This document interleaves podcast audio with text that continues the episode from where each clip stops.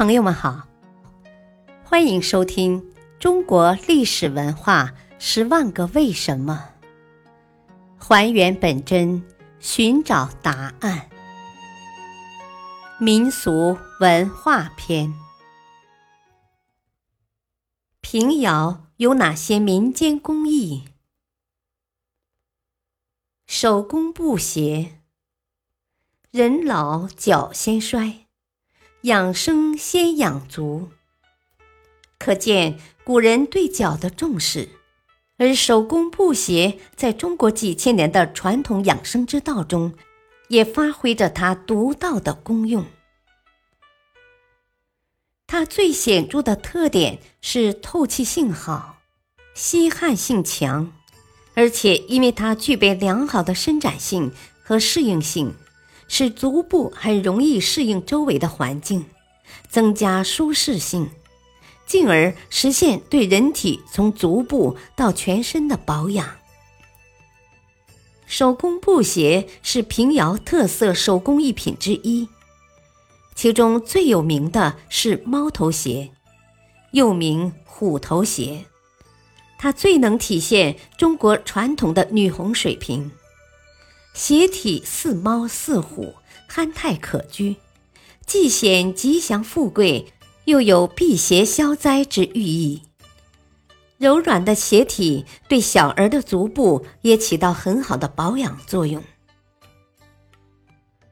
推光漆器，推光漆器是一种工艺性质的高级油漆器具。因其以手掌推出器具的光泽而得名，平遥推光漆器更是其中的精品。据记载，自唐代开元年间，平遥就开始制作推光漆器，到现在已经有一千两百多年的历史了。平遥推光漆器外观古朴雅致，色泽光亮。绘饰金碧辉煌，手感细腻滑润，质地坚硬，耐热防潮耐腐蚀，既具有实用性，又有欣赏价值。现有的推光漆器以高档屏风、挂屏等为主，底漆多以墨黑、霞红、杏黄、绿紫为主。